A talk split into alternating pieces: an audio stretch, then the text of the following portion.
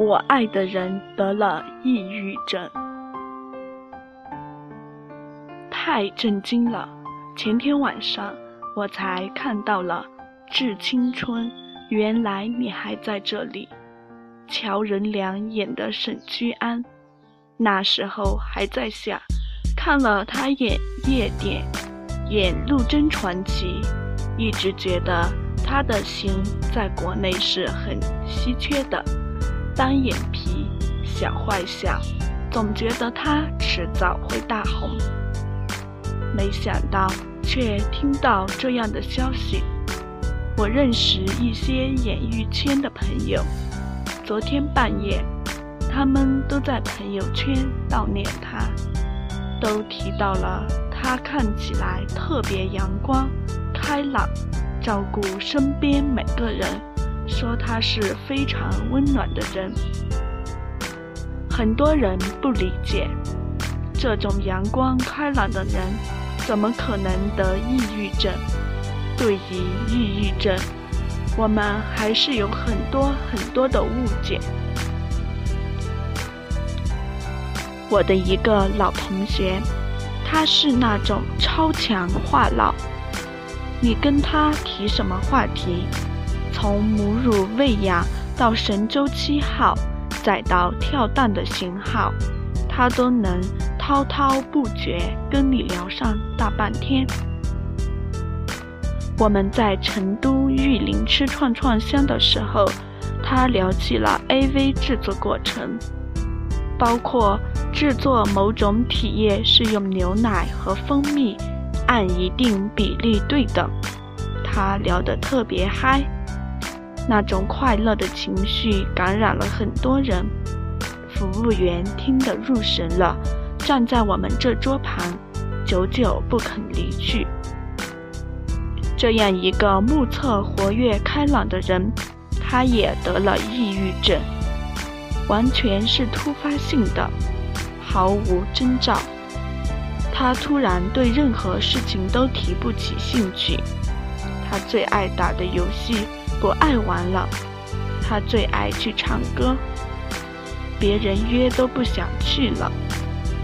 他最喜欢的妹子找他聊天，说我今天好闲啊，他连呵呵都不想说，完全不想回复。这在以前是不可能的，以前他听对方这么说。早就啪啪啪列出当晚多个苍蝇娱乐计划方案，让他选择了。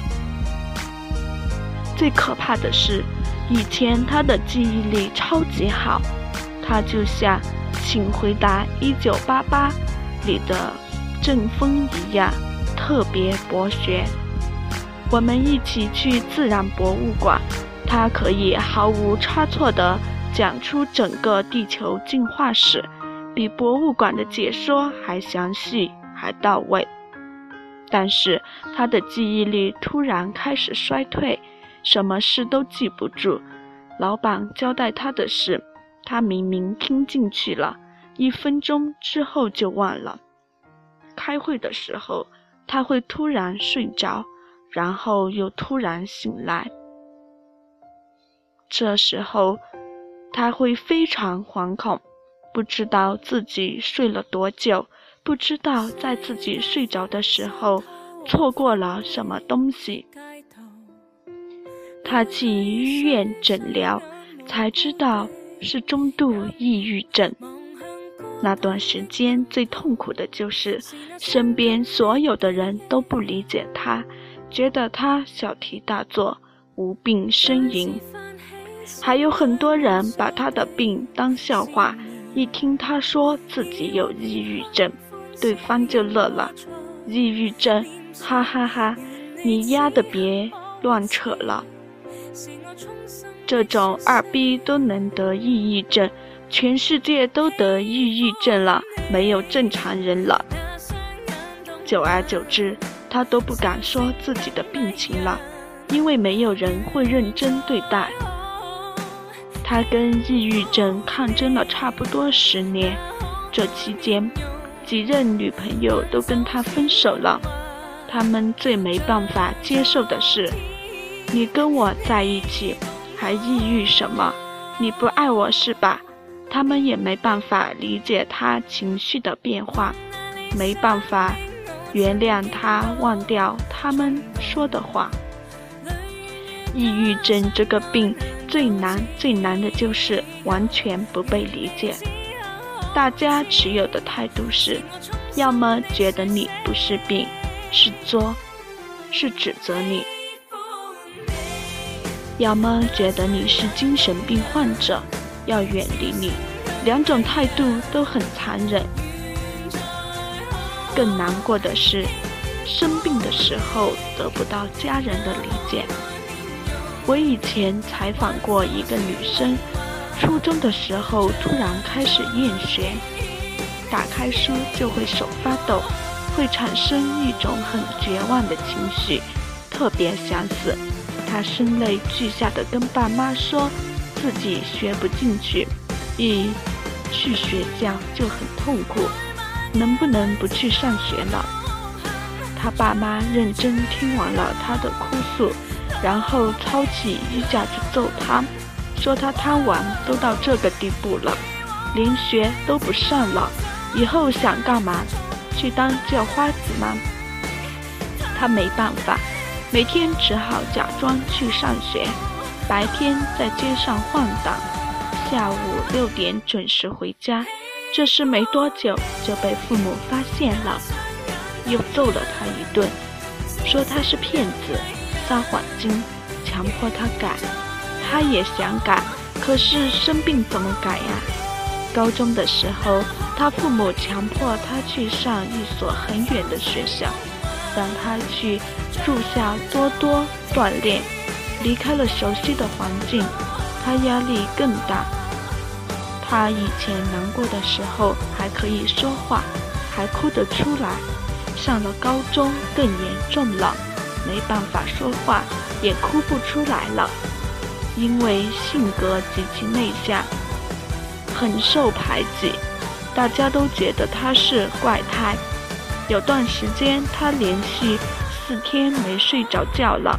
有天半夜，他觉得全身很痛，每一个神经都在拉扯，每一条神经末梢都在撕裂。他全身哆嗦、发冷，没办法呼吸，没办法控制。他无意识的突然大声尖叫。把自己都吓了一跳。